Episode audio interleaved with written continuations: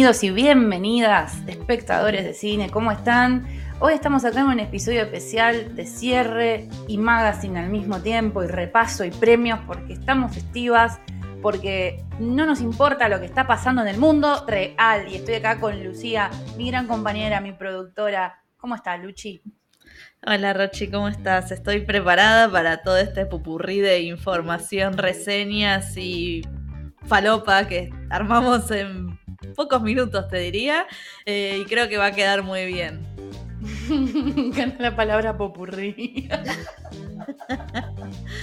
y si estamos como reivindicando a los 2000, los principios del 2000 o los 90 en este país, bueno, no puede faltar.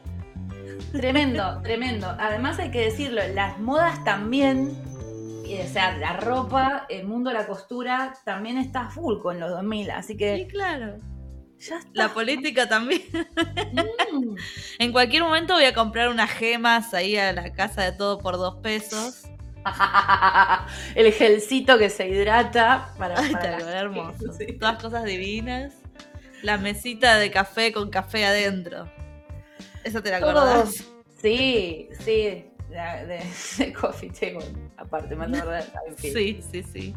Así que bueno, les contamos entonces que lo que estamos eh, acá por empezar es una especie de eh, recopilación de todo lo que ocurrió en este segmento que, este año tuvo lugar y que va a continuar el año que viene. Tiene la temporada 2 renovada. Eh, sí, que es la, forma del cine. estuvo buenísimo, fue un año en el que empezó con, con, una, con un impulso mío de de hablar de cine en primera plana, porque nuestro grupo empezó exclusivamente como, como seriéfilas, ¿no es cierto, Lu?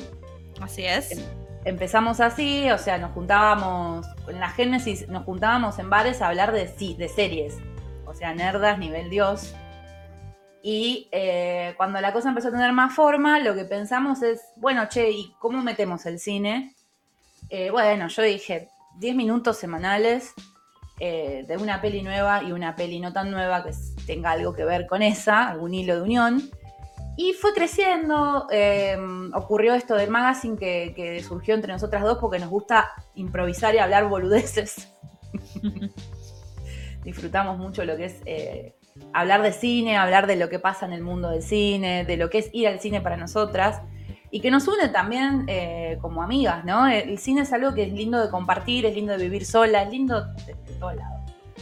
Eh, y bueno, también hubo especiales, hubo colaboraciones, aprovecho para agradecerles muchísimo, muchísimo a, a al Rincón Top y a Pantalla Horizontal que se sumaron, a Monita con Navaja, bueno, Luya te agradecí, siempre te agradezco, eh, por haber formado parte del ciclo y vamos entonces sin más, sin prisa y sin calma a los premios.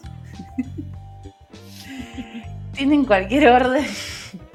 Quiero que recuerden que el primer episodio, esto es como así, la efeméride que hay que generar dentro del, ciclo.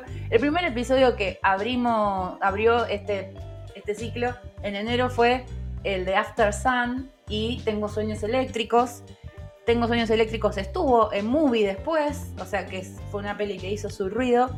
Yo la, había reseñado mucho antes de que saliera porque eh, me había gustado Mar de Plata, me había encantado y bueno, era padre e hija. Y After Sun, que al final después fue una peli que eh, se volvió casi un clásico, ¿no es cierto, Lu? La rompió, la rompió. También estuvo en Movie seguramente, o está todavía. Está, esa está.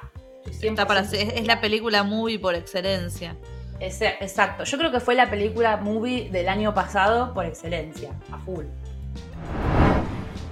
Vamos a los premios. Yo puse como, eh, y voy a decirlo en el orden que se me encanta. en realidad el, orden tiene que ver con la cronología del ciclo. Eh, como mejor director, director revelación, lo puse a Alia Bassi por Holy Spider. Y paso a explicar por qué. Alia Bassi me gusta muchísimo. Eh, yo ya había visto Border, que es la película anterior que él había hecho para circuitos comerciales. Después tiene otras que son como muy under. Eh, y creo que eh, también, bueno, él se impuso bastante con Holly Spider porque también dirigió un episodio de The Last of Us. Y a mí Holly Spider me pareció una gema, me pareció que era, tenía la sordidez del mejor David Fincher mezclada con eh, la denuncia social y, el feminismo eh, rancio, pero no rancio en el sentido de malo, rancio en el sentido de, mira, es así de, está así de podrido y huele así de mal, bancársela como feminista en Medio Oriente. Es así, vos te le, parás de mano al machismo en un, en un país eh, como Irán y te pasan esas cosas. O sea, ella está completamente indefensa, la protagonista, que es la ganadora del mejor actriz de la forma del cine, la señora Sara Emir Ebrahimi. Eh, ella muestra eso, o sea, muestra lo, lo- lo heavy, lo, lo oscuro, lo, lo, eh, duro que es enfrentar al patriarcado completamente indefensa, sin colectivo, ¿no? Y bueno, a mí me, me encantó eh, Holly Spider, me, me choqueó, me encantó. Me sacó la vida, la esperanza, pero bueno, me, me gustó mucho. Eh, y la puse como mejor actriz a, a Sara Emir Brahimi, no por el, protagonismo de Holly Spider, sino por el protagonismo en Sheida, que es una película que vi en Mar de Plata y que también la reseñamos cuando estábamos en Mar de Plata. O sea, si escuchan lo- la forma y, y, y lo sin plata de Mar de Plata, ahí hablamos de Sheida, eh, que es de una directora nueva que se llama Nora Nazar, eh, o Nura Nazar. Eh, bueno, impresionante lo de Saremir. Y después, película más alta en llorómetro puse Empire of Light. Me encantó ese, ese parámetro, ese, sí, es esa categoría. La terna. Eh, a mí me gustó un montón, a vos mucho no te llegó, no, a no, mí me no empaticé. Ahora tengo otra, yo pondría otra del llorómetro, pero bueno, no importa, la vamos a mencionar más adelante. Un ratito Bueno, nada dale. más. eh, a full.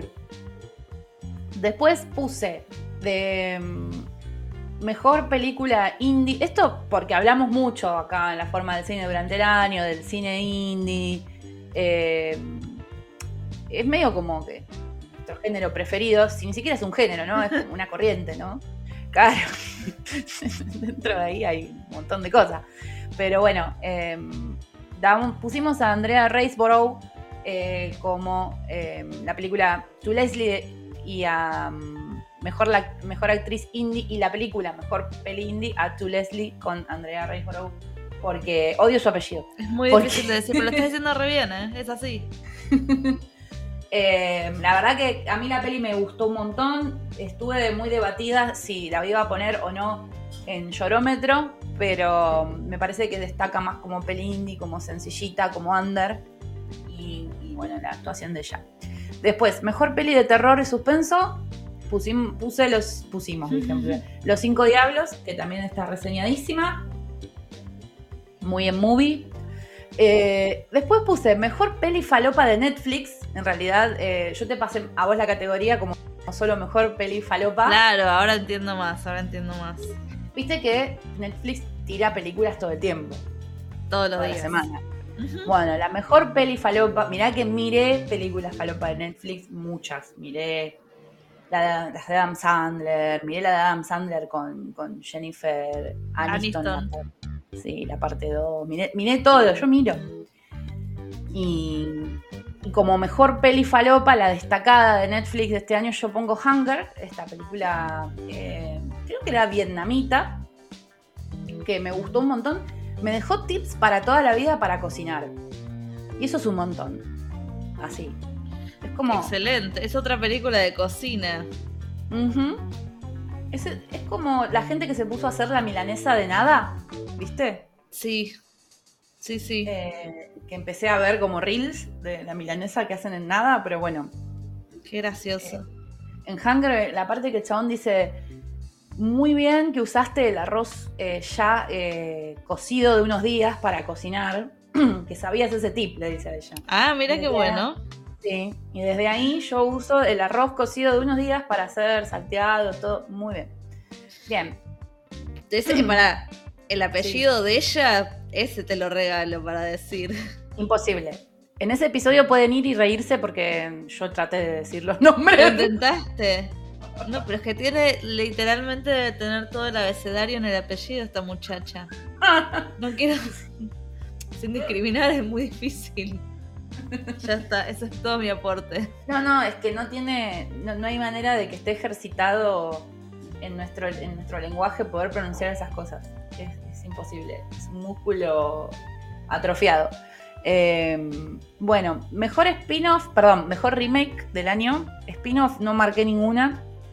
Que hay, creo, spin-off, pero parece que hay más spin-off en el mundo de las series este año. Eh, remakes puse La Sirenita. Eh, esta nueva versión que live action que tienen ahora para ver en Disney, que a mí me gustó mucho. Si la van a escuchar el episodio, van a ver que eh, hablo muy bien. Mejor policial puse Misántropo, eh, de mm, el señor Damián Cifrón. Damián Cifrón. Se, El se te van, ¿viste los nombres? sí. Sí, Damián Cifrón es- está muy gringo porque la peli en realidad es de él y qué sé yo, pero actúa Shailene Woodley, etc. Me gustó un montón. Eh, mejor peli movie, otra categoría que inventé, es la hermosa Fallen Leaves de Aki Kaurismäki. Y aprovechen que está la perspectiva en movie de Aki Kaurismäki. Yo estoy mirando pelis, son una más linda que la otra, no hay desperdicio.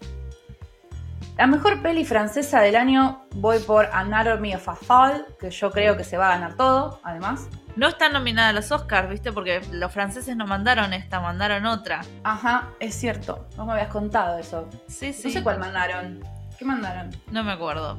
Eh, lo busqué, pero no me acuerdo. Pero no está Después mandada vemos. Después vemos cuando toque Oscars, que es lo que sigue. Sí. Bien. Mejor Coming of Age del año puse Are You There, Margaret? Eh, Are You There, God and Margaret? O whatever ese nombre. Hermosísima. Nos gustó un montón. Nos gustó tanto que inspiró todo un especial que tienen por ahí. Eh, cuando decimos tienen por ahí, se pueden meter en las destacadas de Simple Tan y Forma y entrar a una playlist divina donde están todos los episodios de la forma. Bueno, mejor guion, acá te escuché a vos, eh, es Los Delincuentes, esta película argentina de Moreno, Rodrigo. Moreno, eh, que no quedó seleccionada, o sea, fue seleccionada pero no quedó en la última selección de películas enviadas a los Oscars para Mejor Peli Extranjera. A vos te re gustó, vos seguís, vos seguís como Es que me-. Claro, eso me pasó. Cuando salí dije, ah, está bien, no sé qué. Y después como que la seguí pensando, escuché otras reseñas y, y le encontré más cosas y hace poco la enganché ahí en Movie de nuevo y, y vi gran parte de nuevo y, y la seguí masticando y dije, che, esta está muy bien. Está muy bien, así que véanla esta en Movie. Y, y- no, boludez, pero el otro día lo vi a Rodrigo Moreno en el Cacodelfia. Aguante. Qué lindo. Fue a ver su propia película, seguro. a- No, no sé. No sé, sí. Creo que fue a ver la de la nieve. Después, después charlamos. Ah, dale. No, no hay que adelantarse. Bien. No, no. Em, bien, me gustó además poner en esta categoría que es muy querida una película argentina. Sí. eh, porque la verdad que fue un año lindo del cine argentino. Al final terminó siendo un un, montón año. de cosas hubo. Sí, Le fue bien además en entradas. Le fue bien en, en recaudación, me parece. A full. No digo a los delincuentes, al cine argentino en general. Recién repasábamos una lista y estaba películas muy buenas. A full. Eh, yo pienso también no solo en, en el cine arte, sino también este cine un poco más eh, de taquilla. Claro. Tenemos ahí igual un par de cosas para decir, pero bueno, le fue bien. Después, eh, mejor late, o sea, como hicimos el especial de eh, Coming of Age, también hicimos un especial de mejor eh, Coming of Late o Late Aging, ¿no? Como mejor Coming of Late, como les guste. Eh, estas películas de como personas ya en la adultez enfrentando cambios en la vida que vienen, esos cambios después de los 30. Eh, bueno, una película de la cual todavía no comenté nada en ningún episodio. La estaba guardando porque, bueno, dije quizás después hago un especial con La mejor persona del mundo y esta peli, em, pero decidí que la voy a poner acá. Está para ver en movie, es una película también de Christopher Borgley, que es el director de eh, la, la, peor persona del mundo. La protagoniza eh, Christine Thorpe y eh, Eric Setter. Los dos son nórdicos, esta gente nórdica que también tiene ah, apellidos. claro. Sí, sí, sí, son pelis.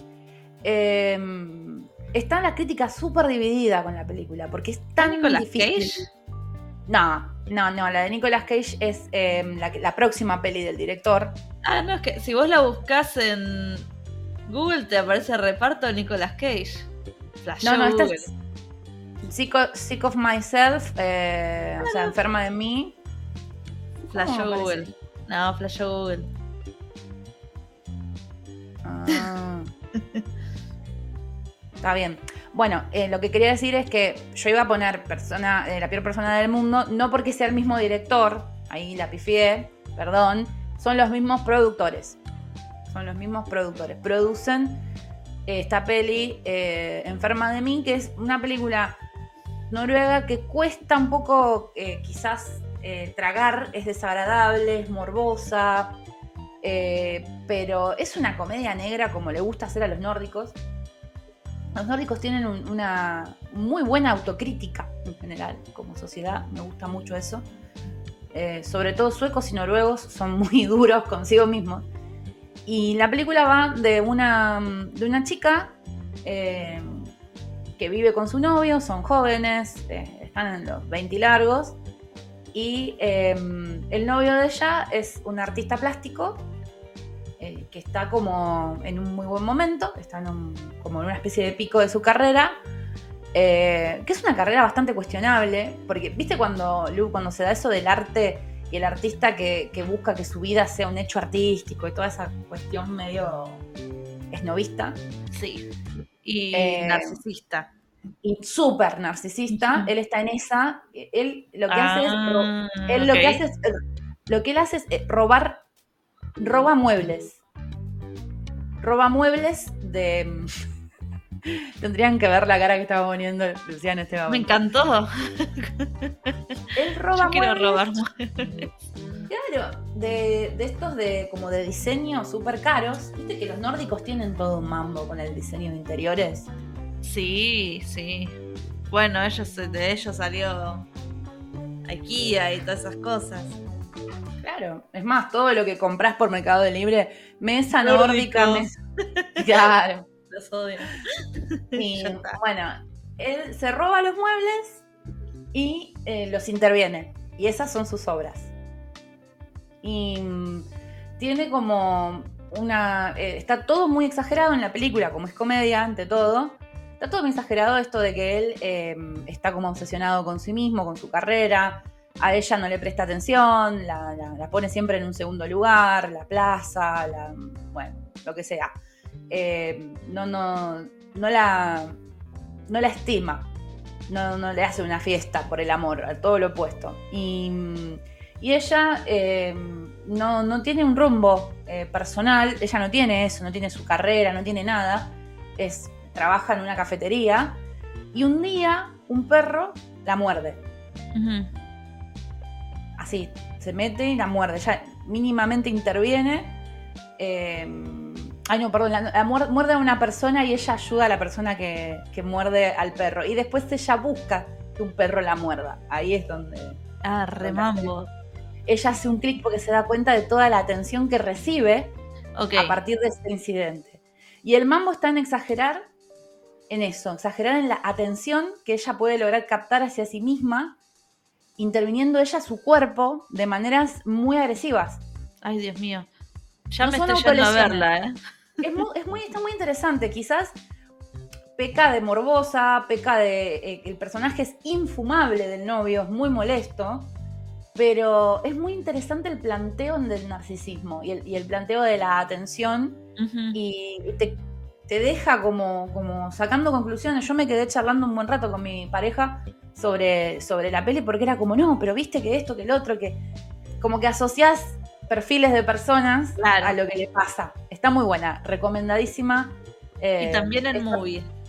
También en movie, sí. Y la última peli, eh, y la última categoría va a ser una categoría que me encanta, que es la peor biopic del año. que es básicamente todas. Ya saben que nos, nos gustan, que siempre salen mal, loco. Son todos un bodrio. Insisten igual. Y le, y le dan y le dan. Ahora, ahora voy a hablar de una que me entretuvo. Bueno, y bueno, nada, la peor peli del año, la peor biopic del año y también peli del año, mala, es Oppenheimer. Eh, échennos, échennos de nuestra, échennos de nuestra redacción imaginaria, de nuestro, no sé, medio imaginario. Em, porque bueno, yo hace poco la vi. ¿La viste? Es verdad. Claro. no hablamos de esto. No, no, no, no, claro. No hablamos. No, es un bodrio, me recostó mantener la atención. Son muchas imágenes al mismo tiempo. Toda la parte en blanco y negro no la entendía, no la podía seguir. Me aburría el despliegue. El despliegue de datos, esos bombazos así. No, me pareció insoportable. Es insoportable. Detesté la actuación de esta chica. Por favor. Pugh, para no, sí lo hablamos, sí lo hablamos. Se me pasaron tantas cosas estas últimas semanas en la Argentina que yo ya estoy perdiendo la, cara. No, no, no. Era, ella era como, eh, estaba como súper nubiladísima con él y era re, no, no, la odié, la odié. O, sea, no odié a ella, odié cómo actuó, cómo es que el personaje era horrible. Por no, favor, no, vos sabés, los personajes femeninos que de Nolan son todos un asco, son, son mm. nada feos, mal hechos. Pero no culpa a las actrices. No, no me gustó nada. No me gustó nada, no me gustó nada. Me pareció re pedo todo lo de lo de Einstein. Me pareció. Es como volada en. en somos eh, re capos. Volada en mirar todo lo que sabemos de ciencia. Sí, mirá cómo manejamos y autogestionamos el conocimiento solos. O sea, no, no, no, no. Horrible. Eh, no, además de que no deja muy alta la vara en pretensión. Mal. La deja muy, muy, muy. Y después te pasan cosas como lo que pasó con esta que a charlar. Pero bueno. Eh, mm. Tremendo. Bueno. Bueno, me encantaron los premios. Vamos. Vamos a pasar a otro momento de este episodio que es donde repasamos lo que las eh, revistas norteamericanas y argentinas de cine especializadas tienen para decir sobre el reconto de películas del año. Y voy a empezar por decir que no estamos de acuerdo con lo que la mayoría dicen. Pero bueno, ustedes ya saben que, somos así. Nunca estamos de acuerdo. Exacto. no. Eh, ¿Con cuál empezamos?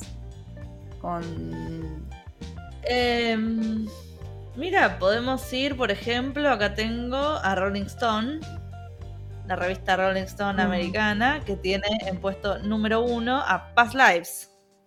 Claro, ¿ves? Es lo que te digo. Nunca yo, estamos. Yo te dije, yo no. Claro, no sé, como que no vemos lo que la mayoría ve, no la ven, como está de moda decir ahora. No la ven. No la vemos. Eh, lo que pasó con Past Lives es que mm, también no fue una película. Hay una cosa como de poner como mejor película del año a película que no vio, que vio poca gente. Y. Y parece como que es una película un poco sin alma. A mí me dieron cero ganas de mirarla. Yo sigo en esa. No la estoy, no la vi. Pero. Creo que como ya hablamos en el capítulo que de que las nominaciones. Eh, es una peli que gustó mucho, pero en lo sentimental, ponele y nada, fanáticos la ponen ahí arriba, como pasó con, no sé, el año pasado la película número uno era Everything Everywhere All At Once, y bueno. Bueno, para mí entonces va a ser una, una de las premiadas eh, a full. Cuando pasa esto... Sí, sí, le va a ir bien, vas a ver. Le, va súper bien. Así que bueno. No creo, igual que sea tan infumable. El puesto número 2 es The Sound of Interest, que no la vimos. La zona de interés, no la vimos, así que no podemos decir nada. La de Glazer. Sí. Voy rapidito, ¿no? El puesto número 3 es Killers of the Flower Moon. El 4 es Poor Things, que la estamos esperando. Ya la tienen para buscar por ahí, pero bueno, nosotras estamos esperando ir a verla al cine. Sí, no sé Sí, vos. yo también. Sí, ahí en el puesto número 5 hay una que se llama Showing Up. No la vi, no ni siquiera sé de qué se trata. Es de Kelly Re- Reichardt, o Reichardt, o como mierda sea. Ah, ¿no es la muchacha de First Cow? ¿Esta señora? Sí, sí, ya sé cuál es esta película. Sí, sí, sí, es otra película de Michelle Williams con cara de loca y cara de drama. Ahora Sí, Michelle sí. Williams. No supera, sí, sí, pero no es que supera tiene como tres con esta, con esta mujer, de esta directora. Sí, No. la de Wendy Lucy. No, no, no. Sí, Wendy Lucy era la misma directora, claro. Igual Bueno, no. tengo que decir que No generalmente lo que pasa en estas listas es que muchas de las películas que incluyen como las mejores del año todavía no están ni estrenadas. Y pasa. Sí, pero ellos sí, es- o, sea, o toman el estreno en festivales o en Estados Unidos se estrenaron y acá no. Eso pasa. Mirá qué lindo este puesto número 6 de Quiet Girl. Bien, vamos todavía, hermosa. La amamos. Anatomy of a Fall en puesto número 7. Los delincuentes en puesto número 8 de la Rolling Stone. Mirá, vamos eh. todavía. 9, All Dirt Roads, para vamos a decirlo bien, All the Roads States of Salt, o sea, tipo todas las calles de tierra tienen gusto a sal. ¿Esa de ponele. quién es? No la escuché nunca. No sé, no sé ni qué, qué es bueno, tengo que mirar otro. No voy a empezar a mirar Lo películas. tenemos que ver. Y en el puesto número 10 está Barbie. Bueno, Ya está, vamos a hacer las primeras 10 porque si no son un millón. Eh, Collider tiene en el puesto número de uno de nuevo a Past Lives. En el 2 yo estoy Oppenheimer. con Collider. en el 3 Acá estoy con Collider. Sí, Collider eligió 30. Porque algunas tienen. son un montón. Claro. Yo empecé, empecé abajo por arriba, vamos por el puesto número 1. Claro, claro, pero lo que quiero decir es que algunas, viste, te ponen 25, otras te ponen 30, viste, es como que van. En los primeros puestos, lo importante es que ya van dos que tienen a, a Past Lives. Past Lives. Eh, esta Collider tiene a- también ahí en dos a Oppenheimer, que es nosotros. A Poor Things, a Barbie. Es, es- es una, esto es una radiografía de lo que van a hacer los Oscars. Y por suerte pusieron en el puesto 5 a la hermosa Holdovers, que ojalá se lleve algo. Sí, sí, se va a ganar una cosita. Killers of the. Flower Moon, Spider-Man Across the Spider-Verse, eh, Anatomy of a Fall, Sí. The Sound of, the Sound of Interest y puesto número 10, Skinamarink, ¿Cómo se llama? A ver. que es una peli de terror que está dando que hablar ahora Ah, en Movie. esta. Sí, a ver. Bueno, la anotada. Anotada. Esta no, no. Aparte dice la mejor. ¿Cuántas mejores películas de terror hubo este año, loco? Eh? Están a full. Bueno. Todo es la mejor, la mejor. Y en las mejores películas de terror está la de Runia, por ahí en un montón de, de listas. Sí, sí, que ahora vamos a charlar de esa. Ajá, ahora Bien. vamos. Bien, bien. Después hay una de Godzilla también acá dentro de esta lista que va a salir. La de Godzilla, ahora. Sí, ¿Viste? pero japonesa, ¿no? Una japonesa. Sí. Godzilla Sí, sí. Minus One. Debe estar buena, ¿eh? Debe estar bien hecha. ¿Vos mirás películas con, de Godzilla? Vi, no, vi.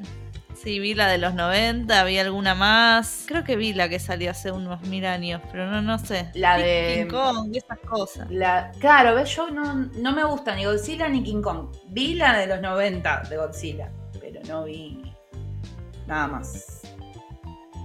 Bueno, en varias también figura Asteroid City, que es una peli que No lo puedo creer. este ciclo la dejó muy de lado, pero bueno, es una película que la gente la miró, porque Wes Anderson es un tipo que no, no pierde su, su No, fandom. no, lleva gente al cine. Lleva gente al cine. o está- igual, no sé si se estrenó en algún cinecito, sí, pero en realidad salió en Netflix. Claro. Eh, No, También- no sé si en Netflix, salió por ahí para bajar. No, en Netflix creo que no está. No, en Netflix están los, los audiolibros que hizo. Que Wes hizo Wes Anderson, claro. Chota no, pero otra vez me encanta Wes Anderson. Era de mis, como de las primeras cosas que dije, wow, mi director favorito. Ahora ya se me pasó. Pero. es que no, ya está, señor. Estas películas que se ven bonitas y nada más no, no sirven. Bueno, también aparece mucho eh, la, cuarta parte de John Wick, que yo la adoré. A mí me gusta mucho John Wick. Bien.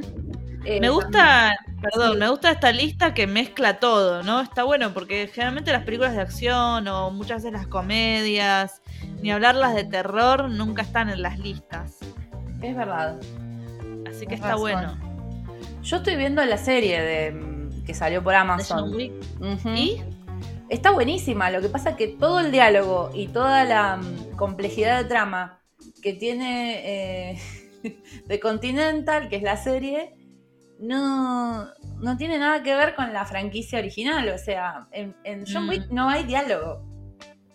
John Wick, el chiste es que básicamente debe tener dos páginas de líneas de diálogo Keanu. Todo lo que tiene es coreografía. Entonces es muy gracioso que se las pasan hablando, ¿viste? Está eh, Mel Gibson, meta parlotear, es chistoso. Pero bueno, las series Ay, Soy malísima que no la vi, la voy a ver. Siempre digo que la voy a ver y después no las veo. Es una. Yo me enganché en la pandemia, porque en la, pandemia buscaba como cosas así con saga y me enganché. También aparece esta que va a salir ahora, la van a tener en cines muy pronto, que es All of, All of Us Strangers. Strangers. Eh, la de Andrew High, que tiene a los este, dos chabones estos que son increíbles, de lindos, no pueden más. Paul Mezcal, Mira, Andrew Scott. Sí, acá ya pasé Squire como para seguir con otra tanda. Y acá nombran May December en, punto, en puesto número uno, que no estaba en las otras listas. Bien. Mira ah, vos. May December, acá creo que en Collider está también, pero no sé. Ah, más arriba más arriba. A ver, ahí te digo. Sí, está, pero tipo en puesto 19. En esa puesto claro. Primera. Ah, bien. Bien, la, Me gustó, ¿eh? Sí. Bueno, la vimos May December. También, sí, sí, también es una película que masticás y, y repensás después de verla, ¿eh? A mí no me gustó. Ay, no te gustó. Al final, pero porque la repensé, ¿eh? Em, tiene pero digo, no me gustó, jamás diría es una mierda. No, no, para nada, claro. Eh, después de, de, glutirla y pensarla, le di vueltas y, es medio que no me gustó, pero porque mm, siento que mm, es una peli que, se, que tiene un montón de, de intenciones y sutilezas y al final no termina quedándose con ninguna.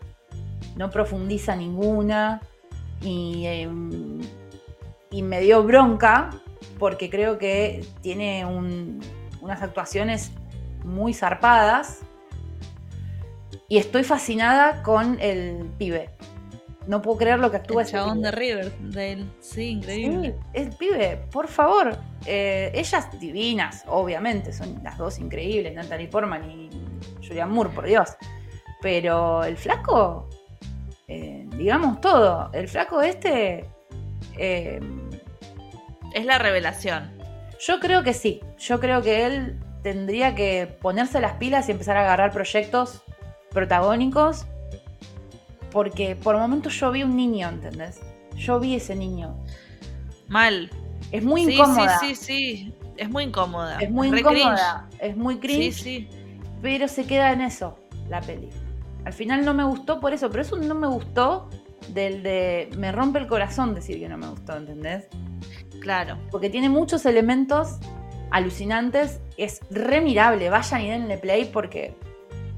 Pero a mí me dio bronca al final. No me copó el final. Eh, me quedó como muy. ¿Eh? Que últimamente los finales vienen muy así. Y me tocaron varios enseguida. Y detesté la música. Por favor. Yo agarraría y haría un corte nuevo de la película con otro soundtrack. Perdón, otro original soundtrack. No puede ser tan fea, tan María la del barrio la música. Eh, no, Quizás a propósito. Pero ¿en qué? Noventosa, no sé, medio grasa. Pero para dar un efecto dramático. Yo también el chiste era eso, porque no sé qué. No, yo te, la sigo pensando, como todo esto. Hay mucho para mí, es mucho irónico. Por eso también está nominada en comedia en varias. Estoy segura que viene por ese lado. Pero no me termina de cerrar. No lo agarro, será que... no soy tan inteligente. No, no sé, pero yo lo, pensaba como así, este el personaje de Natalie Portman como que parece que va y juzga, y en realidad ella quiere hacer el papel, ¿viste?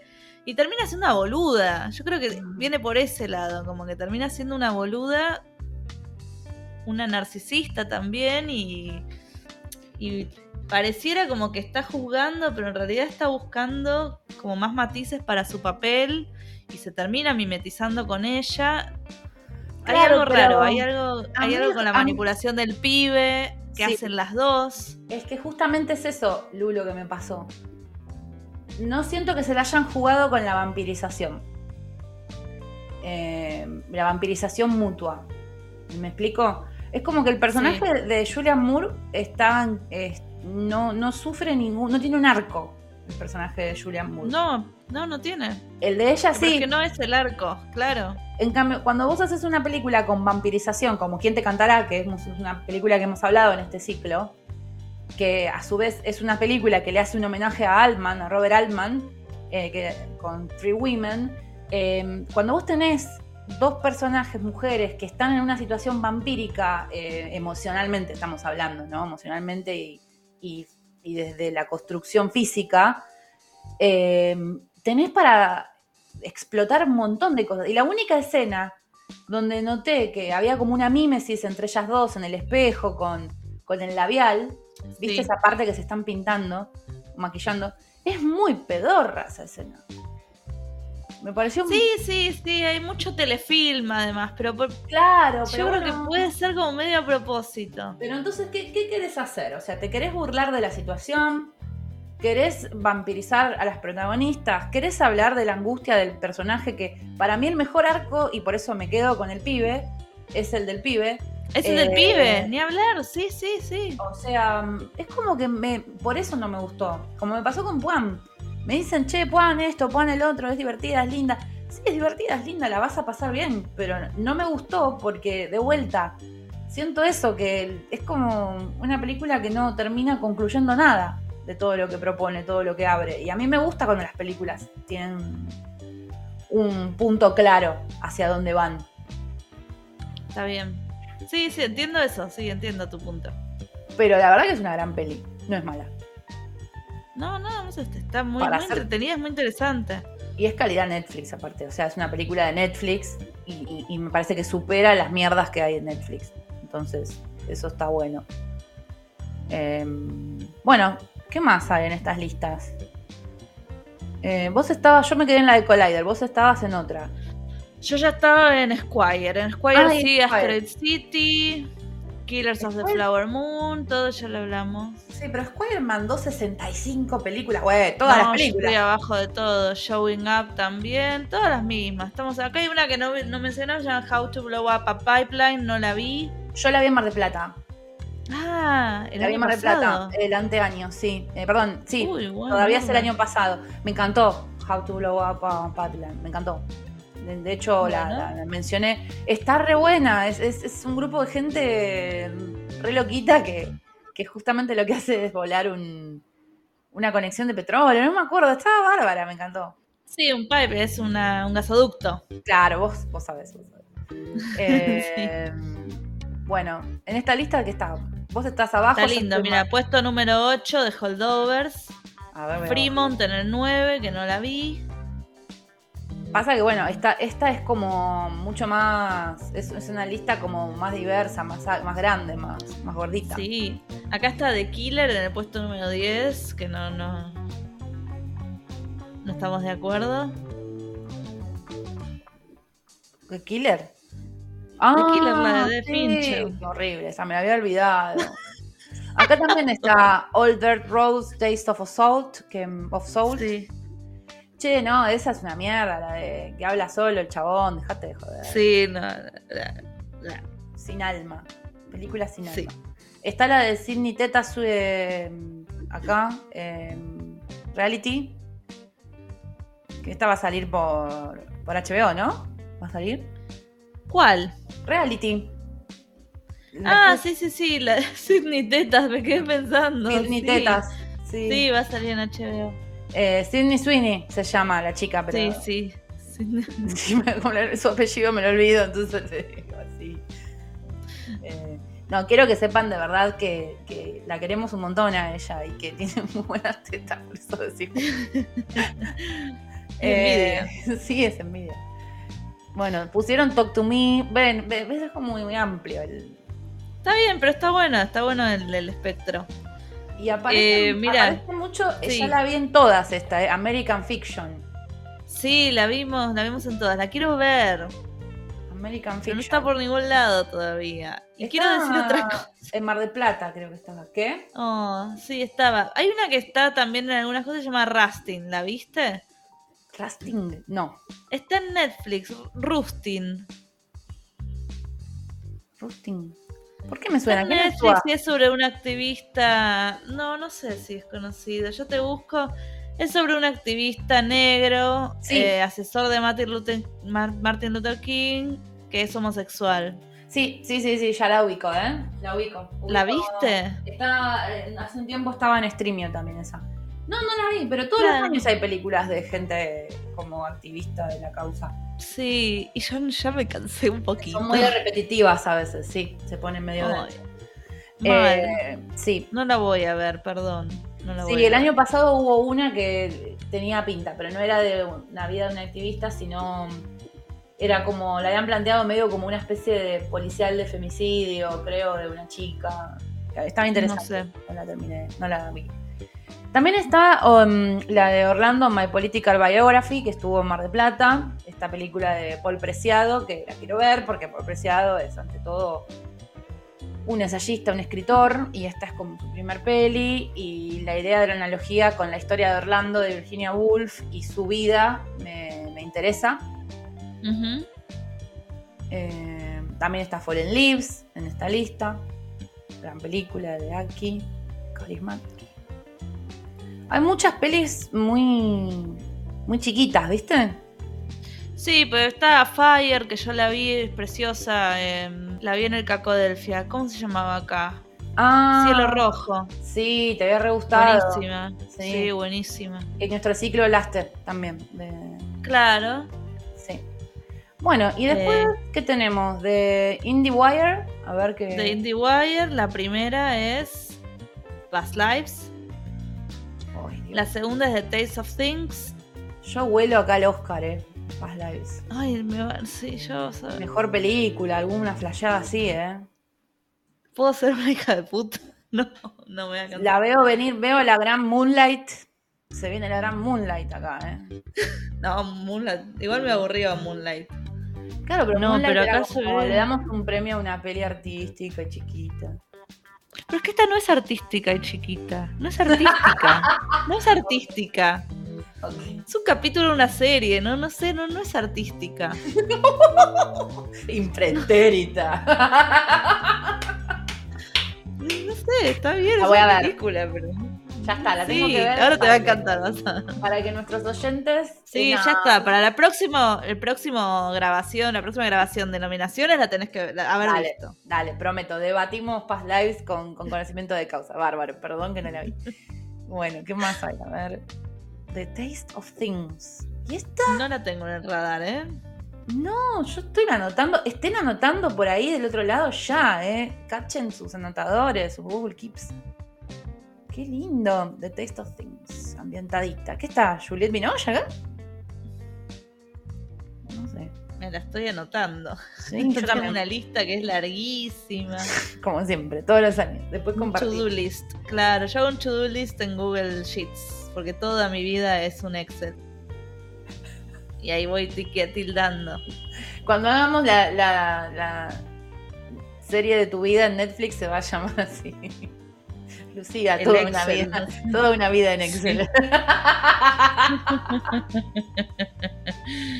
bueno, acá también está Wes Anderson. Ah, está la nueva de Hayao Miyazaki, acá en esta lista. Sí, la animada, es, sí, sí, sí, el, chico y el herón, ¿no? sí, la re quiero ver esa. Ya veo el nenito en la foto y me encanta. Bueno, May December, que les re gustó. Poor Things, que nos la vamos a ir a ver al cine, seguro hacemos capítulo. Passages está, mira, qué loco, no daba. ¿Viste ¿En serio? No daba para tanto. Está, buena, pero me gustó. A bueno, así debe ser Past Lives, es como así, pero no. Trancapanca, claro.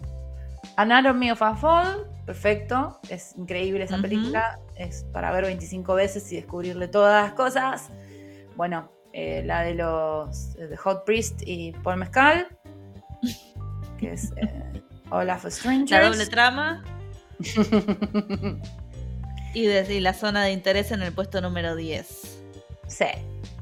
Que es la misma señora de Anatomy of a Fall, la protagonista. ¡Verdad! Ah, sí. Tiene una película. ¿Sabes que esa señora tiene una película muy, muy cochina? Que se llama. ¿En serio? Sí, sí, sí. No sé si no se llama Ninfomanía también o algo así. Yo la vi de chica y quedé Ah, sí, sí, yo sé cuál es la película. Es No es verdad. Ninfomanía la de Lars von Trier. Ah, No, no, no. esta no, más dijiste la vi de chica, tiene, no. Tiene una adicción al sexo. Es recochina la película. Bueno, queremos ver esta de, de Glazer. Sí. Bueno, no, sí, aparte le Variety dar una chance a, a Glazer porque es re raro. A ver qué hizo Sí, Variety. yo te vi un par. Vi. ¿Cuál vi? Under the Skin. Ah, no, yo abrí The Guardian. Vamos con Variety entonces. ¿Qué hizo Variety? Contame. Variety, viste, hizo las cosas distintas porque como que debe haber agarrado a sus dos críticos más, eh, nada, más criticadores y, y cada uno hizo una lista. Entonces tenemos la Acá lista están, de Peter. uno que, claro, de Bruges, que será. Y, y puso Poor Things, Oppenheimer, Chicken for Linda, ni la tengo. Mira, la, una película en Cannes, que salió premiada en Cannes, después tiene Past Lives, el The Monk and the Gun. Mira, tiene películas que ni idea, así que bien, bien por estas listas. Anatomy of a Fall, Origin, May December, The Holdovers y The Taste of Things. Que mira, ya, ya está anotada esa, ¿eh? Y después tenemos Chicken a Owen. Gleiberman. No sé qué es eso. Owen Gleiberman. no puedo con estos apellidos. Oppenheimer, Anatomy of a Fall, Ferrari. Ferrari fue estar recién ninguneada en las premiaciones, así que ya dijimos que debe haber sido una porquería. Porque las biopics no, y sin embargo- funcionan. Sin embargo, esta de Taste of Things viene rankeando ya y está Juliette Binoche también. Acá, ojo con esta. Sí, de sí, Taste a esta hay que dar, que no hay que sacarle el ojo. ah, Sí, sí, sí. Hay que buscarla. Vamos a avisar cuando. A lo mejor ya está para bajar o en extremio. Sí, sí, y la de mm, la de este chabón también, eh, Origin, Origin, la de que te gusta a vos, Sí. el, el policía de, de Walking Dead. no me acuerdo su nombre. A mí tampoco me está saliendo, pero nos encanta. Con Bill somos ¿A muy vos te re fanáticas. gusta ese- Sí, sí, me encanta. Me parece precioso. Su nariz, todo. Amo. Ese, el de la nariz, pero a ver, acá está la peli. La- ah, la directora es esta Estoy Ava porque me está volviendo que, loca. Sí, sí. eh, No, me aburre un montón. John Berthal se llama. Sí, ¿cómo se me fue el nombre? Claro, bueno, porque vos lo tenías, te tiré, a ver si me tirabas el nombre al toque, pero no funcionó usarte de Google. Bueno, Me- no, me tuve como un lapsus mental. bueno, esta peli la, también eh, me interesa. De, de esta Ava DuVernay que, que vos me dijiste en otros episodios, me dijiste que esta directora eh, le fue re bien en un año, esta Ava DuVernay, bla, bla, bla. Bueno, solo en esta ¿te lista? Sí, en la de. Variety, encuentro esta peli. Y bueno, y anotar, a anotar, gente, a anotar con eh, Ber- Berdental, con el chabón este. Sí. Origin. Bueno, acá también tienen. Bernthal. Sí, si no, vale la pena por él. Y tienen muy, muy buen concepto a Oppenheimer. Está en un puesto muy alto. Oppenheimer. Y Mm. está maestro acá, pero bueno. No sí. pegó esa. Y está maestro. Ahora vamos, Ahora a vamos maestro. maestro. ¿Y qué más hay acá? Ya está. ¿Vos que querías nombrar alguna otra página? No, porque estas son las más importantes. Repasamos, vimos, hablamos de Collider, Claro. Variety, IndieWire, eh, Rolling, Rolling Stone. Stone. Así que más o menos estamos. Es importante. Eh, Guy Ritchie tiene una película que eh, yo. ¿Vos cómo te llevas con Guy Ritchie? Yo lo detesto. No habían cerrado ya. Ahí está, mi amiga. No, no. Es que, ¿dónde está mi amiga? Acá está tu amiga, pero me gusta, o sea, Snatch me encanta. Me encantó Snatch Sí, a full, Snatch. cuando salió. O sea, no, me sigue gustando. Si la veo ahora, la disfruto Sí. muchísimo. Rock and Roll estaba buena, pero después siento que él Sí, todo es lo mismo. Tiene el peor. Tiene Eso el- me el- pasa. La, la peor versión del Rey Arturo lejos. Con... Ah, era un horror eso. Es que era claro, en estilo Guy Ritchie, ¿no? Era un, ¿Cómo era vas a poner fea. a hacer Y él dirigió la- Aladdin Ay, también. ¿eh? horrible. Pero, ¿cómo vas a, vas a poner a Timothy Chamamé a hacer de- del Rey Arturo? ¿No entendés que el chabón tenía que sacar una espada de una piedra? ¿Por qué? No tiene fuerza Timothy Chamamé. No tiene fuerza. O sea, vive a base de, de- de polvitos mágicos, de eso de- del gimnasio. Vive. Che, eh, bueno, está Aubrey Plaza en la nueva de Guy Ritchie, esa Operation. Bueno, Y está eh. Es otro, perdón, voy a decir otra forrada. Es otro señor como, como Christopher, Christopher Nolan que hace películas para, para chabones, chabones. que creen que son muy inteligentes. Claro. Eso. Pero para, por el de Snatch está Es buenísimo. muy buena Snatch. Es muy buena, Sí, que- sí, pero sí. es una película que la hizo hace 20 años. 23 Ah, del la año tiene que 2000. superar ya. Bueno, y también Pero pasa mucho con estos directores de que habla. Hasta Wes Anderson te digo que ya debería gran actuación de Brad Pitt el- en Snatch. Sí, Era muy gracioso sí. su personaje, era un gitano. Era Gitano, muy gracioso. Era un gitano que peleaba. los mejores años de. Brad. Eh, bueno, ahora sí, ya está. Eh, tenemos para repasar un poco lo que viene en el cine argentino y lo que pasó en el cine argentino. Eh, en el portal de Indie Hoy vamos a estar leyendo que eh, quedaron tres películas argentinas eh, dentro de lo que es el, Instituto de Cine Británico. Que el Instituto de Cine Británico pone mucha guita acá en Argentina, aunque no lo sepan. todos los directores, todas las pelis que vienen de Inglaterra y de Europa y todo en el cine, Festival de Cine de Mar del Plata y todo eso, eh, todo lo hace el, Instituto de Cine Británico. Así que eso. Eh, y en- dentro de ese ranking entró, como también pasó en Cahiers de Cinema, entró Trenken Lauken, El auge del humano 3 y los delincuentes. Me encanta que haya entrado el auge del humano. Eh, estaba esta, ¿te acordás? En Mar del Plata, el auge del humano 3. sí, sí, sí. Eh. Bueno, es una cosa rara lo del auge del humano 3. que, que haya está, que esté en, ahí en, en ese Sí, listado. pero es una película muy experimental porque tiene, la hicieron con una cámara de 360. eh, medio es un experimento. Esta está para mirar, estaría bueno mirarla. ¿Dónde se conseguirán estas Sí. cosas? Bueno, y Trenkelauken, difícil. que eh, la protagoniza Laura Paredes, que estrenó el ante, también el año pasado, en 2022, en Mar del Plata, y que, bueno, la repegó en Europa. Entonces está en este ranking. Y los delincuentes. Ella la, Ella, la pegó, estuvo además. en teatro. La actriz, porque es la. Sí, sí, estuvo, está en Los Delincuentes y está en Argentina en Ujú. 1985, ¿no? Sí. Sí, sí, sí. Eh, ella. Estoy viendo si esa Trenkelauken la podemos ver en algún lado, así que estoy buscando en vivo, no la podemos ver en ningún lado. Quizás Trenkelauken, creo no que sé. Virginia dijo que, que estaba en una plataforma española. El otro día la escuché.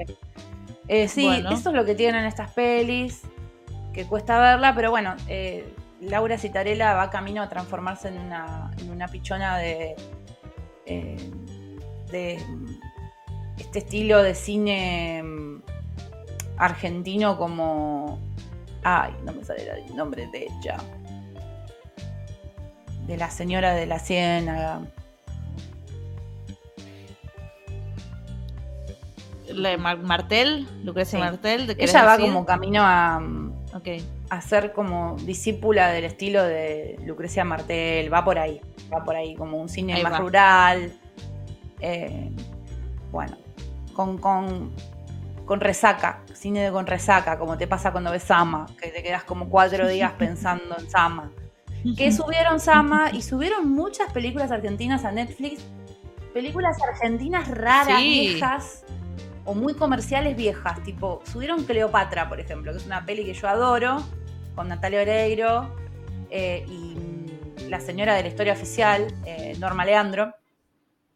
La señora que agarró un Oscar con la mano, la mujer que agarró un Oscar con la mano eh, allá lejos hace tiempo.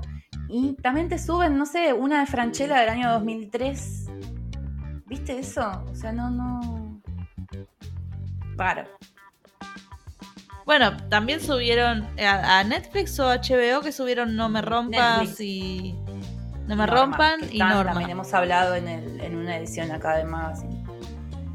Eh, bueno, las 25 mejores películas según Indie hoy eh, no tienen mucho más que decir que lo que dijeron las demás revistas que, que repasamos. Está muy enfocado en el Barbenheimer, en ese fenómeno. Es que quizás también esas películas están ahí por todo lo que significaron, más que por la Claro, película. por alguna razón se destacaron. Llevaron mucha gente al cine, fue un re fenómeno, eso es Claro. indiscutible. Bueno, eh, hay una película que se llama La vida oscuras, que está acá en la lista de Indie hoy, que estuvo en el Malva. Porque también hay que decirlo, eh, el Malva todo el tiempo pasa películas, todas las semanas, y, y hay películas que por ahí están meses en el Malva y que mucha gente las va a ver y que después eh, entran mucho al boca a boca. Y son pelis que solo se dieron en el cine del Malva. Eso es muy loco que pasa en la ciudad de Buenos Aires.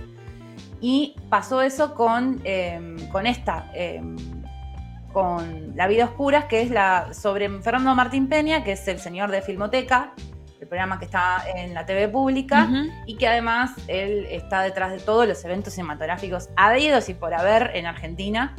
Así que, mm, bueno, se, se destacó esta...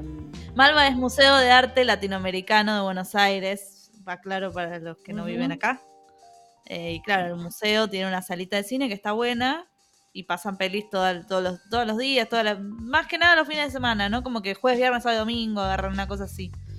A mí me cuesta porque la mayoría son tipo a las 10, entre las 10 o a las 12 de la noche, no Sí, voy sí, nunca. sí, a full. Eh, pasó, por ejemplo, que tuvieron todo el año cambio, cambio, y cambio, cambio le, le terminó yendo tan bien que ahora está en el Cacodelfia. O sea, es como otro cine también, el Cacodelfia, que, que es de Buenos Aires, el centro de Buenos Aires. Eh, bueno, ahí está La vida oscura, es entonces es interesante para ver porque es como una peli documental, una aproximación.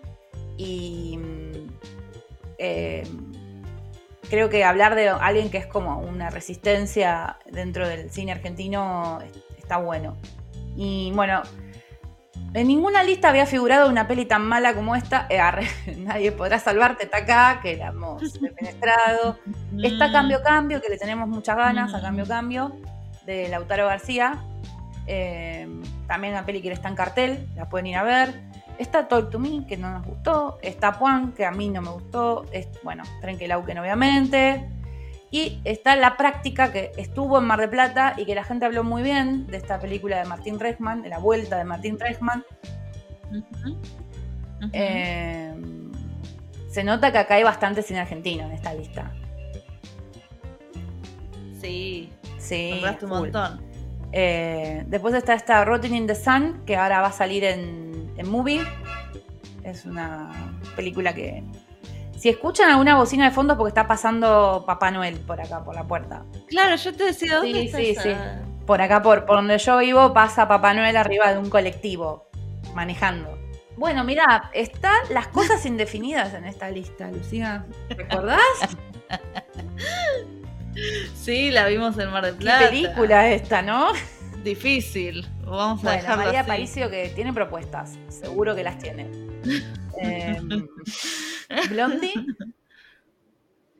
Ok. Está bien. A vos no te La encantó, banco, pero está bien. la banco, está bien. la banco, la milito. Me parece que es una peli que tiene. Es el comienzo de una era de, de pelis así que está buena.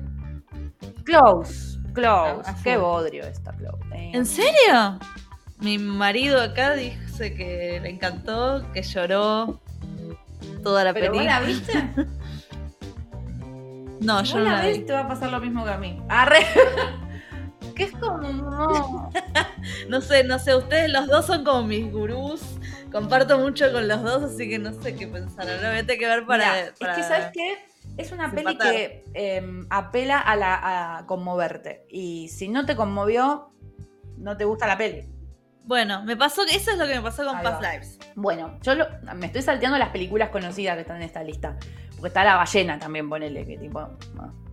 abajo de las eh, está Poor Things y arriba está La Ballena. Es re loca la lista de, de hoy. Sí, bueno, también está Boys Afraid. Está buena, pero sí. es indie. Claro. Es indie, por eso. No Boys Afraid no, tampoco. No, tampoco, no va, no la vean. ni lo intenten, no. Las películas de Joaquín Phoenix de Qué este mal año. que tuvo. Qué mal año. Mal año. Mal año, sigamos, adelante a ver qué más está preparando. Pero Bueno, después está la de Los Espíritus de la Isla, la de Martin Mandona, que se estrenó en el verano, que a mí me re gustó. Ah, claro. Yo tengo un problema, que para mí las películas que como que el año empieza en marzo. Porque el año empieza post-Oscars, ¿entendés? Entonces sí, obviamente hay un montón de películas de enero que quizás deberían entrar en la lista, pero no, porque el año para mí fílmico es, de marzo a marzo. Porque es lo, que me estoy dando cuenta, que Indie hoy eh, arranca con enero y las otras no, las otras arrancan más con marzo y meten lo de enero de este año, ¿entendés? De enero de, lo meten como parte del 2023 a, enero del 24. Hacen esto. Bueno, después está los Fabelman, ¿ves? Eh, y también está The Killers of the Flower Moon, entonces es como pusieron a par. me, encantó, me encantó los Fabelman, tipo, che, vienen a comer los Fabelman.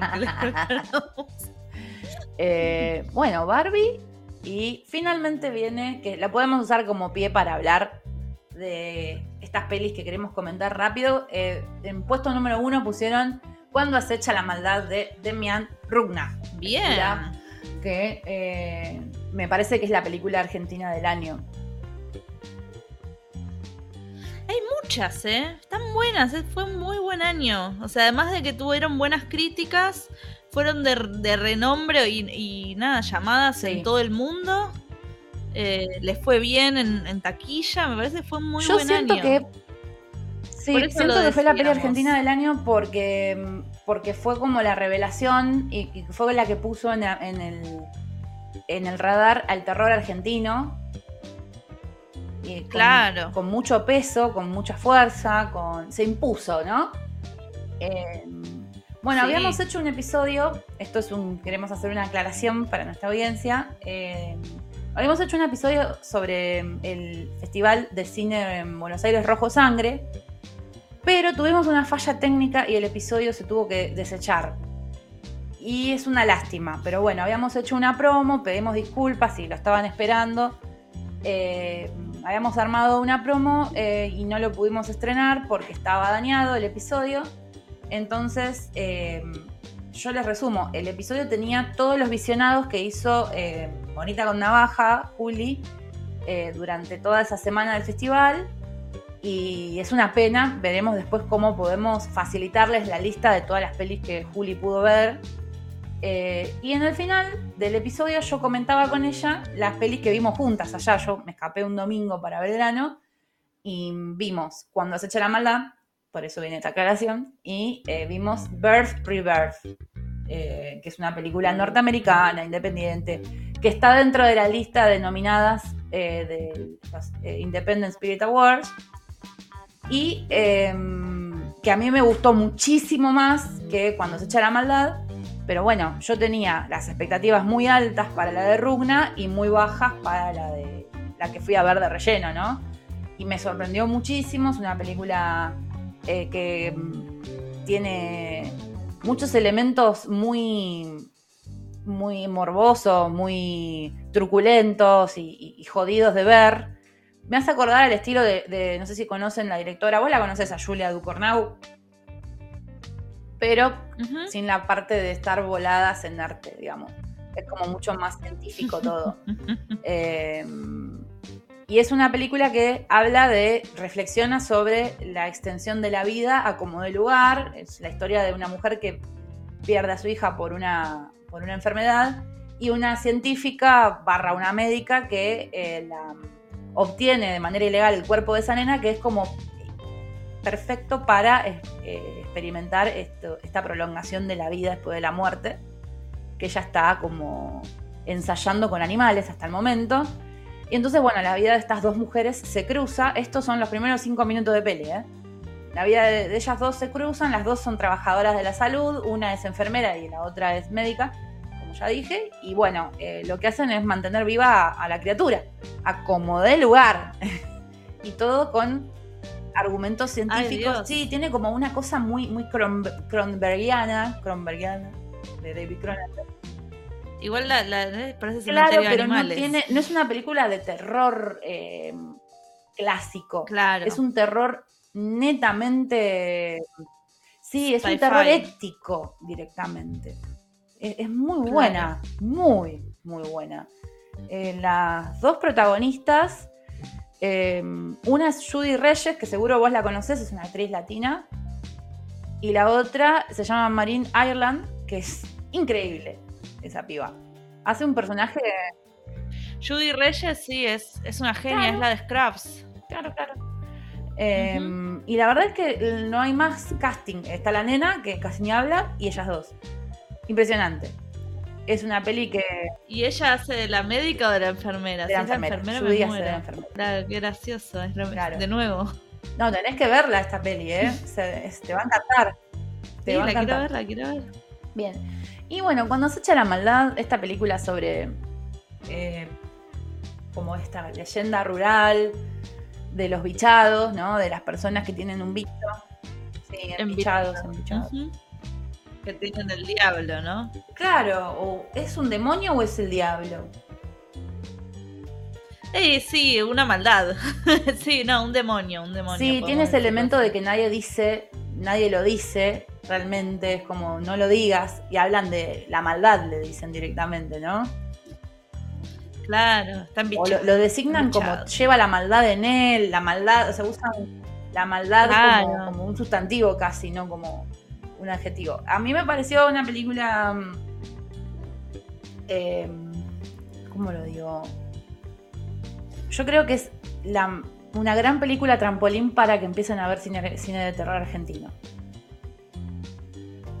No vayan esperando morirse de miedo, ni de, a ver, quiero, quiero hablar además de que los influencers son muy jóvenes. Son muy jóvenes, porque nunca había sentido tanto miedo como, dale. Para mí no es una película de terror. Bueno, no da miedo, ¿no? No es una película de esas de terror que da miedo. Está buenísima, está re bien hecha.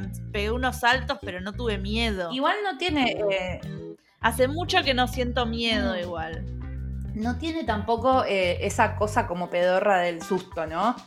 Eh, sí es cierto que tiene como un. No, claro, tiene como un. Vos te asustás eh, con el efecto bola de nieve de lo que está pasando. es muy silente todo. de vuelta a mí me juega muy en contra las actuaciones a veces a mí me pasó lo mismo, salvo los, dos que hacen los de, hermanos, los protagonistas, el resto me costó un montón. Después hay una cosa como de buscar ser eh, polémico o políticamente incorrecto, que es muy del Vars. Es muy del Vars. Eh, el Vars eh, tiene muchas películas de cine bizarro en cartel que solo se dan ahí. Y Rugna es un tipo que yo lo escuché hablar cuando vi la película y dijo, yo soy hijo de este festival. Yo nací acá en este festival como artista. Entonces él creo que hay muchos guiños en la película al Vars mismo. Estas cosas solo pasan en Argentina. Claro. Y es un poco también lo que pasa por ahí con el Festival de Sundance y lo que pasa con el Festival de Sitges, que son festivales que sus películas dialogan con la, identidad del festival. El festival. Sí, yo siempre digo, si alguna vez puedo ir a un festival de cine, quiero ir a Sundance y quiero ir a, a Sitges, porque quiero ver eso, ¿no? Esa onda de, los creadores que es como que sienten que es su casa un festival, me parece muy lindo. Eh, bueno, a ver, el, empiecen a mandarnos cafecitos, así le hacemos el sueño realidad a Rochi. Por favor. Un sol para la Rochi. Ay, puta, eso. Eh, así que Está difícil, además, la situación. No, la verdad que Runa está dejando la vara altísima, todo lo que es el, el, el FX, todo lo que es el maquillaje. El FX está bárbaro. Claro, es como vos decís, como que lo que la película hizo es más que la película, como lo que pasó con Barbie y Oppenheimer. La película está muy bien, pero la película es más importante que se vea el cine argentino y el cine argentino de terror en el mundo, que lleve gente a las salas eh, y que descubran este tipo de cine. Eso todo es mejor para mí, a mí me gustó más todo es eso. más meritorio. Igual está re bien, ¿eh? claro, está re bien. a mí me das a elegir entre algo que pasó en Año Nuevo y esta peli. yo me quedo más con algo que pasó en Año Nuevo. Siento que hay nuevas cosas ahí flotando Tuve más miedo en porque serio. Es muy cringe todo, o sea, eso tengo que decirlo. Y además me parece una película mucho más fresca, me pareció. En cambio, esta me parece que tenía de verdad muchos elementos que yo ya vi. Eh, sí, parece más de otra época. Parece como tiene muchos guiños a, Stephen King. Eh, tiene un montón de cosas. O sea, hay, yo vi un montón de cosas de eh, Cosecha Negra de Stephen King. Todo el tema de, la, del hacha, ¿no? La, grafía de la peli, la grafía, no, perdón, la gráfica, ¿no? Toda la parte del, diseño. Está buena igual, o sea, estamos comparando con las grandes ligas, estamos hablando de Stephen King, no es que tirando abajo ni en pedo, Runa está re arriba. Eh, la verdad que Aterrados es un peliculón, que para mí es esa la película con la que yo descubrí el cine argentino, o sea que Runa es sin dudas el director de cine de terror de Argentina, es el, es el number one. Así que bueno, vayan, si pueden ir a verla, vayan. Eh, Debe estar todavía en el cine, ¿eh? Seguro. Seguro que está, ¿eh? Está porque. Igual había algo que, estábamos diciendo, no solo el tema de las actuaciones, eh, también había algo que a mí no me había gustado mucho, que es que hablan mucho. Hablan, hablan y hablan y hablan. Y el terror necesita que te muestre, necesita acción el terror. A full, también para, por eso también, creo que faltó ese el miedo. Toda la parte de la maestra y, de que todo lo que cuando arman armar, empiezan a armar todo ese como eh, artilugio medio decimonónico súper lindo, también bien aterrados, que a él le gusta, como eh, la parte como... se ve que le debe gustar la relojería, o le, gustan esas cosas como muy analógicas al chabón, que tiene como una trapa demonios, algo así eh, la parte del escenario. Eso yo creo que es el clímax de la peli eh, y que es lo que más me gustó. Pero hasta que llegan ahí hay mucha cháchara y hay muchas cosas como bizarras que me, joden ese clima. Eh, esto de, bueno, hay una nena y, le pegan una trompada a la nena, ¿no? Y bueno, uy, fui, fui incorrecto, fui incómodo. Y, oh, viste, como esas cosas que, viste. Así que bueno, nada, Siguiente película. Recomendadísima, entonces, cuando se echa la maldad, Birth y Reverse. Y obviamente el Bars, eh, si pueden ir el año que viene, vayan, es en diciembre. Te quiero escuchar, porque estas dos las viste vos, yo no las vi, y es toda tuya la palabra. Bueno, son dos películas que son de Netflix. Eh, una es Nayad, una película es, una biopic. Y esta tengo que decir que es una biopic que a mí me funcionó. Bien. Pero ya, yo sé por qué. Yo ya tengo la. la, lo entendí. Es una película de una mujer que se llama Elizabeth Chai Basar. ¿Por qué esta gente tiene estos apellidos? Elizabeth Chai Basarelli, Basarelli, ponele. Es una actriz, una directora estadounidense que viene en realidad del cine documental. Sí. Em, y esta Naya se supone que es reconocido este personaje que se llama Diana Nayad, o Diana, pero en realidad es Diana, em, una nadadora olímpica que en realidad dejó de nadar a, los 20 pico, 30 años, porque intentó hacer una travesía que no logró y nada, quedó retrauma y, 30 años después, a sus 60 años, dice, che, la vida es un embole, necesito algo, como una, meta, un proyecto, qué sé yo, y dice, bueno, lo voy a intentar de nuevo. Entonces se pone en forma y intenta hacer este, este nado, ¿cómo se dice? Esta ruta nadando que es desde. Cuba hasta Miami, nadando. Son 60 Ujú. horas nadando. Chu. 60 horas nadando. Eh, obviamente, es todo un equipo que tiene que llevar ella con ella en, en Sí. esta natación. Em, y ahí la- le pide a su amiga, que está interpretada por Jodie Foster, no dije, pero la que hace de Nayad es Annette Bening, grosísimas, las dos grosísimas. Y bueno, y el personaje de Jodie Foster, que son amigas, eh, son dos mujeres eh, homosexuales, o sea que en algún momento habían tenido un, un amor, un romance, pero después quedaron tipo amigas. Y entonces le pide a Jodie Foster que la entrene y que le haga como la, la productora de toda esta travesía, ¿no? Entonces Jodie Foster, el personaje, se encarga de, de conseguirle el barco, la persona que navegue el barquito, uno que le diga para dónde ir por el viento, por las olas, no sé qué, un capo en, en eso, eh, que es el rubio de mm, Notting Hill. ¿Cuál? Ah, Eh, y después sí, el- el rubio, el rubio. amigo de, de Ifan. Hugh Grant en la peli. Sí, sí, sí, Sí, el sí, el amigo de Hugh Grant. Amamos su personaje, señor, lo amo. Sí, todo. Eh, bueno, acá es el, el- el- como el experto en la brújula, en los vientos Ok, y en el agua.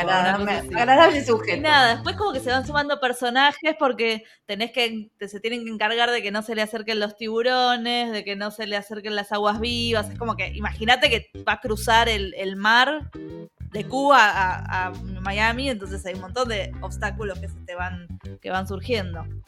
Eh, bueno, intenta, intenta, intenta un montón de veces. Eventualmente no quiero ver, ya está, no importa. Eh, véanla y vean qué pasa. Pero me parece que está bueno, no porque es biopic, sino porque hay una meta, hay un proyecto, hay un conflicto. ¿Entendés? Es como que no es una biopic de la vida de la mina y de todo lo que pasó. Además cuentan cositas que le fueron pasando, que la traumaron o que la Sí. llevaron a ser como es. Eh, pero la película es de la travesía esta, ¿entendés? Del, del nado que se manda en 60 horas nadando entre Cuba y Miami. Por eso me parece que funciona. Yo, la verdad es que Porque otra- otras biopics son como muy de la vida, de todo lo que va pasando. Mira Oppenheimer, es como re larga hasta que llegan al momento cual, de la bomba tal atómica. cual. Re larga. Si se hubieran centrado en la parte de la bomba atómica, quizás era mucho más Bueno, ¿ves? interesante. Ahí va. Y acá está. Y está buena, ¿eh? Me emocioné y todo. Está buena. Es una película de Netflix, se nota, ¿eh? es medio Hallmark, pero, Pero está va- bien. A veces Y ellas te están salva, bárbaras. te salva Sí, la película para que esté bien enfocada, ¿entendés? Es eso. Claro. A veces necesitas que algo esté bien enfocado eh, y, y ya, te- porque queda concreto y porque te deja claro lo que quiere la película. Entonces, ni, ni algo que tiene que mucha gente la, a mucha gente no le gustó. Entonces a mí me interesa ya cuando empieza la gente que no le gustó.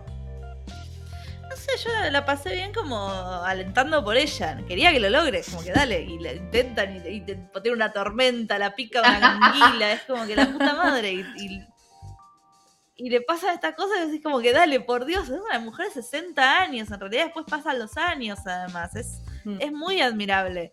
Eh, me parece que está, está re bien, está re bien hecha.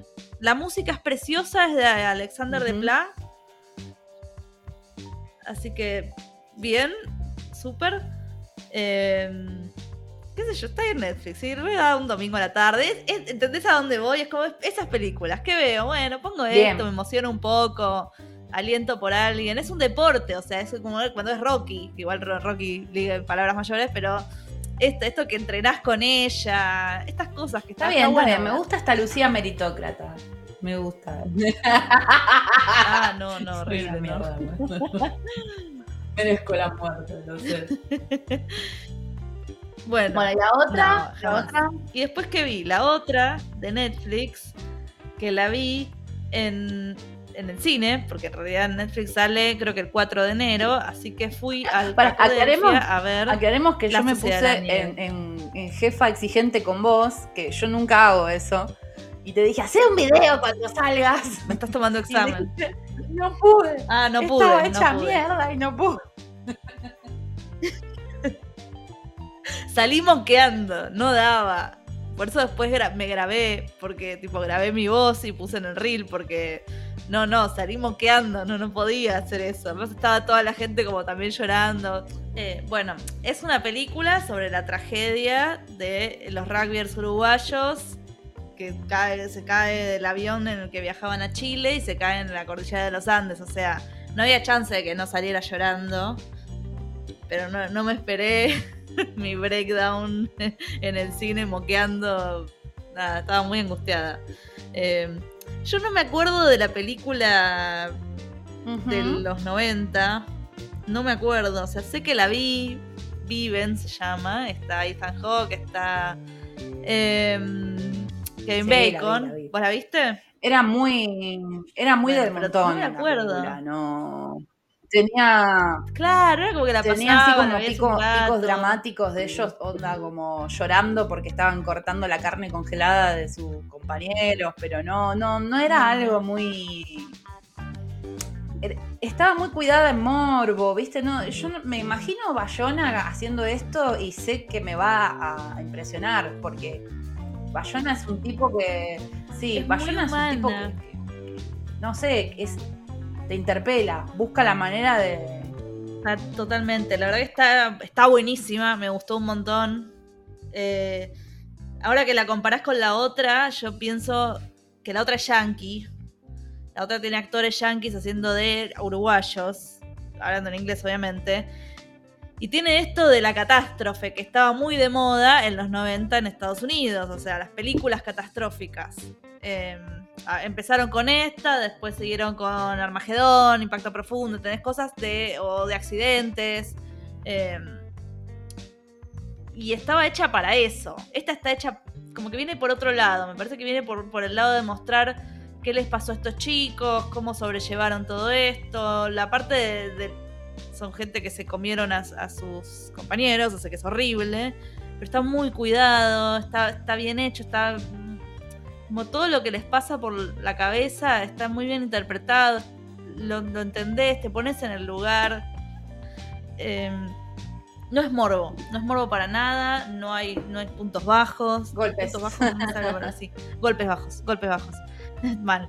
Eh, y está hecha terriblemente bien. O sea, el momento que se cae el avión, me hizo acordar a la otra película de Bayona, que es Lo Imposible, que es la película del tsunami, eh, cuando vos realmente te ves abajo de esa, ola. Y acá está bueno por eso verla en el cine, que ya nos lo habían recomendado, porque te sentís en ese avión cayendo. Bueno, es un montón que sentís que estás en el avión cayendo. No, no, está re buena, está re buena, está re bueno. Tiene una cosa jugada que está bueno, no lo quiero spoilear, pero cómo se entra en el protagonista, quién es el protagonista, está bueno.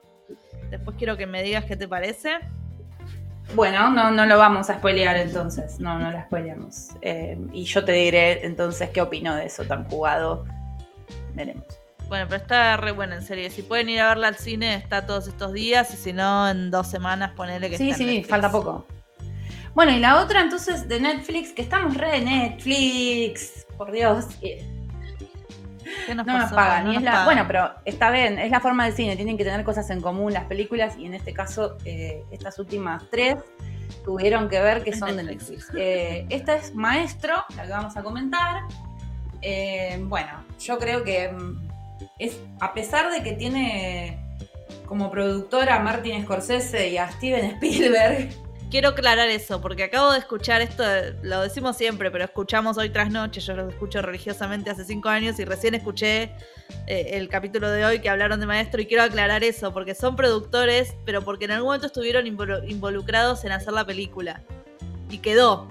Como que por algún tema legal tiene que quedar, pero no tienen nada que ver. Mira qué interesante eso que te da re buen marketing. mal, pero no tiene nada que ver. Como que en algún momento hicieron una cosita y después no hicieron la película y bueno, quedó el nombre. Eh, bueno, ¿qué decir de maestro? Tenemos para decir que ah, me parece que a Bradley Cooper le, picó el mismo mosquito que le picó a, este, Leonardo DiCaprio en hace cuántos años, que fue en el 2015, en el 2014, que se puso en la mente ganarse el Oscar, el chabón, y lo empezaron a Ah. boludear entrega tras entrega del logo de Wall Street. El chabón te hace todo y solo después de cagar a palo a un oso y meterse adentro de un oso, logró que eh, le dieran el, el Oscar. O sea, tuvo que a- descender al averno de las entrañas este, babosas y, y- y pegajosas de un, un oso De unos. en el renacido para que. Dios mío. Bueno, yo creo que Bradley va por ese camino de pervertirse a ese nivel. Sí. Está desesperado y se nota. Eso es que. Pero no sé, que- para mí que su manager le debe dar manija, se deben juntar a tomar merca y le debe decir, dale, boludo, tenés que ganar. Joder. Vos No podés, sé qué onda, porque Bradley podés. la verdad que hace esas cosas, viste, estuvo hace unos días con el puestito ese de comida, saliendo en la tele, ahí, o sea, hace esas cosas, no sé, yo la verdad que no dejo de tenerle mucho cariño a Bradley, creo que es un buen director porque la verdad que le fue re bien con, con la peli con A Star is Born, pero la verdad que A Star is Born es un producto ya masticado, ya remakeado, La cuarta película, o sea, la cuarta versión de la película entonces, era. Él le dio su impronta, pero había algo ya previo. Y acá, tengo que decirlo, él actúa increíble. El maquillaje está increíble. Cara y Mulligan es una cosa que creo que le quita hasta protagonismo de lo increíble que es. Pero todo está increíble y no hay una cohesión. Es como cuando la selección solo confiaba en Messi, ¿viste? Era como todos jugaban re bien por separado, todos juntos eran un desastre. ¿Te acordás que la selección jugó mal un montón de años con eso? Sí, sí. Acá pasa lo mismo. Sí, es como sí, que acá faltó un head lead eh, que, que le diera cohesión a todas las cosas que por separado están buenas, pero no van hacia ninguna parte. ¿Esa es una falla de la dirección o del guion? De las dos cosas. ¿Qué decís? Porque el guion no tiene nada de destacable. ¿Qué tiene destacable? Está todo. Es que por eso era la vida de todo este problema de. Va, problema. El conflicto es que él tiene un. es, es homosexual y forma Claro. una familia aparte. Igual yo voy a aclarar que no la, la estaba viendo y dijimos grabemos, así que me queda Bueno, media pero está el foco puesto ahí. El foco está puesto en la sexualidad de él Claro. eh, y en cómo eh, su manera de gestionar sus amoríos homosexuales estando él casado eh, afectaban a su esposa, que era el personaje de Felicia. Y la verdad que por eso creo que destaca a Felicia, porque vos a Felicia la ves sufrir, a Felicia la ves enfermarse, a Felicia, bueno, todo parece que atraviesa más a Felicia. Yo creo que tendría que ser Felicia, o sea, atraviesa, o Bernstein según Felicia, no sé, porque es como una cosa medio, o Felicia, como le quieran decir. Está bueno, claro, como que estaba bueno, mucho mejor ese punto de vista A full. que el que le dieron. Pero es algo que también debe tener que ver con que el director y el protagonista son la misma persona. Y que el tipo se quiere lucir todo el tiempo. Y esto que te la comparo con Nayad, eh, que hay una historia, o sea, vos me estás contando la historia y el desafío que ella se propone. Y acá el tipo parece que la película es hacer de, de Claro. Leonard Bernstein, que pasa mucho las biopics. Como, ay, qué bien que está, hace, es igual. No, Pero eso no es una no te película. alcanza. Claro, no te alcanza con que el imitación. mérito, claro, con que el mérito O sea, sea- la impression o la, o la, o el parecido o Claro, porque para eso, no sé, es maquillaje, está, está re bien, habla...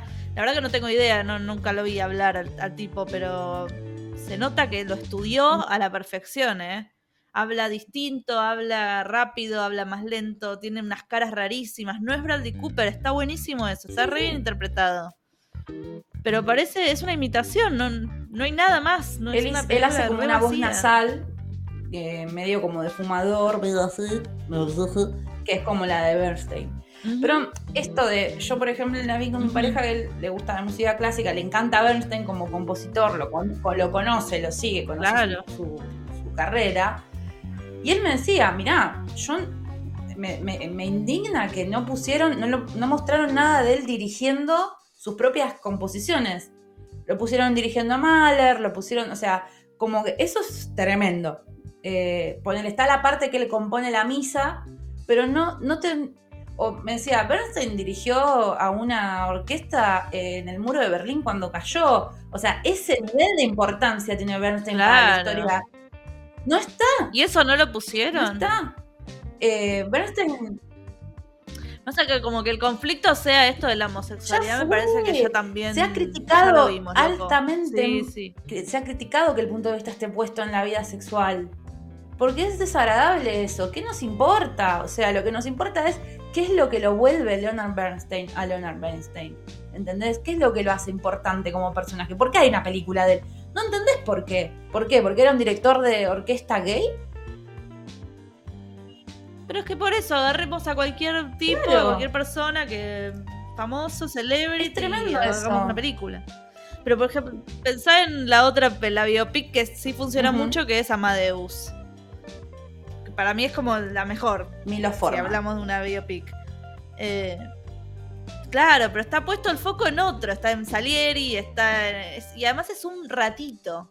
Eso que está buenísimo, cuando las biopics sí funcionan, que no son desde que nació hasta que se murió. Igual de todos modos, lo que tiene es que es una ficcionalización libre, libre, pero recontra libre en el buen sentido de la libertad, eh, de Amadeus. O sea, ni en Amadeus. pedo lo que vos ves en Amadeus pasó. Sí, ni en pedo. Todos los fans. Ni en pedo. Y además no, aparte todo lo que se sabe de la vida de Mozart y todos los fans de Mozart detestan a Amadeus porque, claro, En serio, bueno, pero no, como es película que está re buena. vamos. Esto es cine. Vos estás haciendo cine. Te estás metiendo Sí, ¿qué me importa la realidad? Claro. No me Si importa. querés Inventame algo de si Leonardo vos querés ver la vida real, mira un documental. Si vas a ver una biopic, claro, la biopic es, una versión que puede ser atada o no a los hechos reales, puede tener licencias y qué sé yo.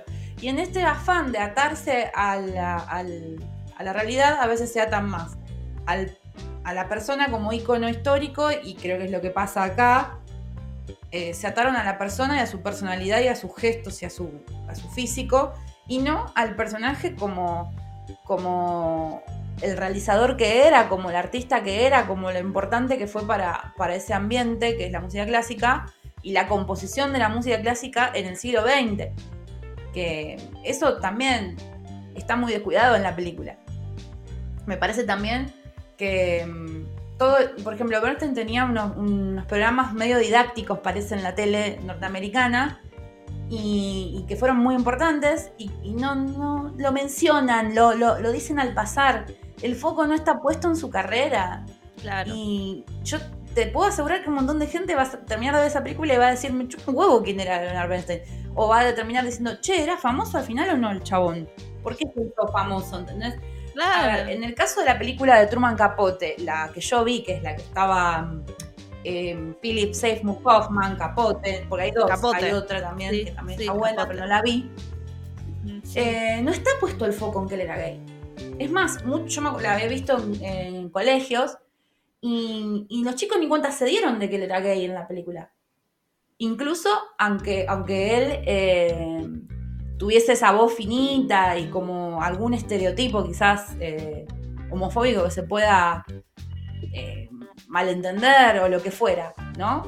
La película no tiene el foco puesto en Capote siendo gay, sino tiene el foco puesto en ese momento en el que él está obsesionado con la masacre en Kansas, hace la entrevista en cómo se vincula él con los asesinos. Y está bárbaro. Y es una biopic de la puta madre esa biopic. Entonces, no sé qué pasó. Se perdieron todos en, en esta vanidad de, de- de que te premien por cuanto más te podés parecer físicamente o gestualmente que en la película en sí. Y es una pena porque la película tiene un montón de elementos que están buenos, como la fotografía, el vestuario, eh, la puesta en escena, todo es muy bueno y una actriz espectacular como Karen Mulligan. También está Maya Hawke, que está medio como figurando en todos lados también, está muy en su momento. Así que nada, no es inmirable, a mí no me pareció Blonde. O sea, claro, Blonde es lejos la peor biopic que vi en mi vida, no la peor del año, es la peor que vi en mi vida. Eh, fíjate que fue Es que los, Ninguna película que tenga fetos No, no. hablando puede. No, no, fíjate que fue la yeta total para la carrera de Ana de Armas. No se levantó más. no se levantó No más. existe Ana- más. Ana- Ana de Armas. No, no existe más. Así que bueno, eh, Bradley Cooper, que bueno, quizás lo vamos a ver en, los Oscar y que bueno, que nada, que yo lo sigo queriendo, lo sigo bancando, pero acá está. Tiene que, ser, tiene que bajar del pony del prestigio porque no, no, no va. Bueno, estas fueron las películas que vimos y que comentamos y vamos a ir cerrando porque ya estamos al minuto, al hora 40, perdón. Es un montón. Eh, bueno, un poco menos de una hora, hora 40, pero vamos a ir cerrando. Queremos decir que eh, hay un montón de chismes y cosas que, que las dejamos afuera, pero que seguro que en algún momento las vamos a, a retomar, porque para mí me parece muy importante contar que, por ejemplo, Madonna entró tarde a, un, a uno de sus conciertos, estuvo tres horas tarde en uno de, sus- de sus conciertos, o que, o que Megan Fox se peleó con Machine Gun.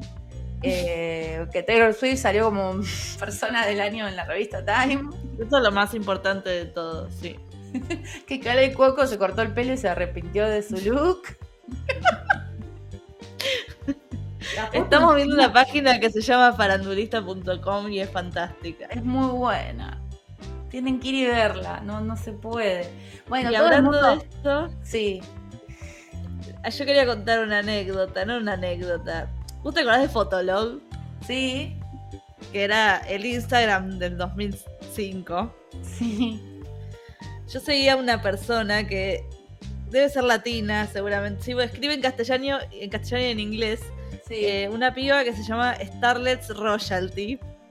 Y la sigo y pasó después a tipo Trumble y la seguí y después cerró eso y agarró Twitter y la sigo.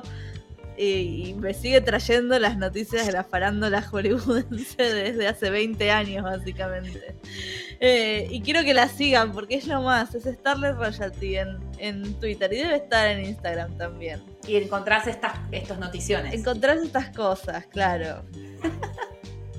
Bueno, acá por ejemplo hay una noticia, es muy buena. Yo, yo voy a tirar así los, los titulares porque son muy buenos.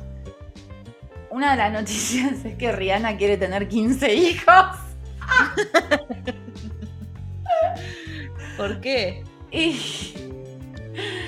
y porque quiere, quiere estar 15 veces embarazada en el, en el Ah. Super Bowl, ¿no entendés?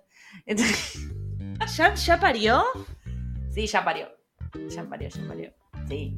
Y después, bueno, hay que ver. No dijimos nada del Eras Tour de Taylor Swift. Ya estuvo como el 13 de diciembre fue su cumple. Eh, pronto va a estar en Disney. Y bueno, ya en Estados Unidos está para ver en Disney. Y también estrenó una película de Beyoncé. A la cual, al estreno de la cual eh, Taylor Swift asistió. Porque Beyoncé fue al de ella. Es como que son ramichas. bueno, cuando pasó todo lo de Kanye West era por eso, ¿no? Fue por el tarado de Kanye West yendo a los Grammy diciéndole, no, este premio que no es para Taylor Swift. Claro, por eso es que mantienen ellas ese vínculo, Uy, me porque encanta. se requieren y es como, bueno, históricamente se bancan.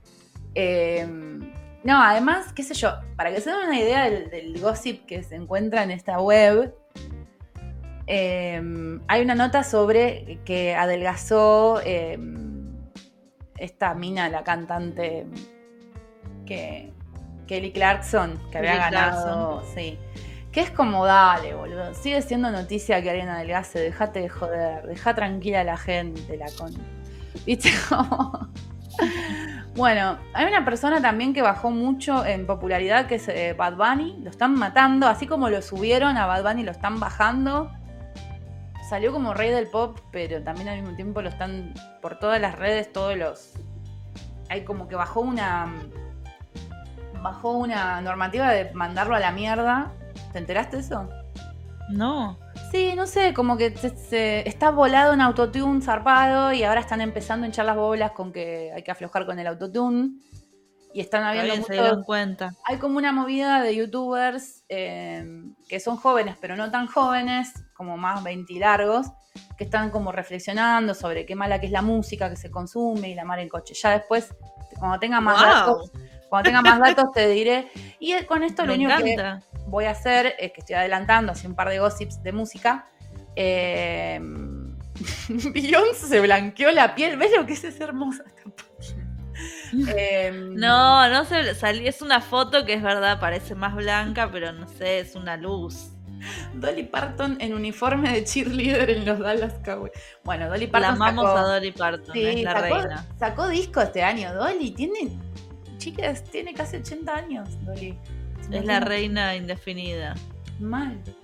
Eh, y se dio el gusto de cantar con todo, con toda la gente que, tipo Sting, ¿entendés? Todo el mundo. Bueno, lo que decía es que en enero tenemos un ciclo de em, episodios donde vamos a hablar por década de los soundtracks que nos marcaron la vida, con invitado a Víctor de Pantalla Horizontal y también Lucía va a participar en algunos episodios, ya veremos cómo ella define. Pues o por atrás, o por atrás, estamos viendo. En producción, o, colaboración, o audios, o en algún EPI. Em, pero está definitivamente Lucía acá también involucrada. Y después vamos a hacer también un episodio sobre Original Soundtrack, donde ahí sí Lucía va a estar muy involucrada. Em, y vamos a empezar a hablar un poco más de música es posible que el tema de la música aparezca más en Sin Plata en general, porque estuvo, estuvo flotando el tema. Em, y bueno, está interesante también como meterle un matiz auditivo, ya que tenemos, eh, ya que somos un, medio ante todo eh, de audio. Así que, em, bueno, eso quería decir. Y también se ven las reels. Vamos a empezar a hablar más de los estrenos vía reels. Eh, vamos a salir más nosotras ahí llorando, puteando, filmando o haciéndonos las graciosas, aunque nos salga mal, pero bueno, eh, a veces es divertido igual eso. Eh, bueno, y, la verdad que. Ustedes denle like, porque la verdad que nos cuesta un montón aparecer en cámara, así que necesitamos su apoyo. Yo, estoy contenta porque hubo bastante feedback con, los videitos, mucha gente que que me conocen de la vida, conocida, me tiene en Facebook, me comentó cositas o, me vio en algún evento y me dijo, che, vi Fallen Leaves. Y fue como re lindo, porque fue como, claramente vieron ese reel. Y la verdad que seguro vamos a ir metiendo más cosas de ese estilo. Y si no lo hicimos antes es porque tienen que saber que es mucha la cantidad de cosas que, que miramos y que queremos eh, cubrir de manera eh, cualitativa también, no solo eh, con la cantidad. Entonces, a veces pasa que todo no podemos hacer. Así que bueno, eh, ¿vos querés contar algún chisme más o...? No, me parece que ya estamos. Ya estamos. Yo me tengo que preparar para ir al cine, justamente. Para ir al cine a ver una película que, no sé, un documental sobre lo que pasó en diciembre del año pasado en Argentina. Un lindo diciembre, no como este diciembre. Tal cual. Bueno, qué lindo que vas a ver. Muchachos, voy a, ver muchachos. Sí, voy a ver muchachos. Dale, dale. Si vas a ver muchachos, yo voy a ver si puedo ver El Hijo Creer y después hablamos. Y después comparamos. Dale, dale. Me encantó. Así que bueno, esto ha sido todo. Y la verdad que es un gran episodio, estoy muy orgullosa. Gracias por estar ahí, Lu. Gracias por invitarme.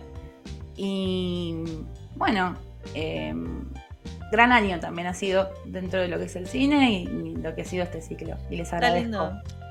Claro, o sea, darle un, cierre a tu ciclo que súper grosa, súper grosa, arrancaste y no paraste todas las semanas trayendo el cine a Sin Plata.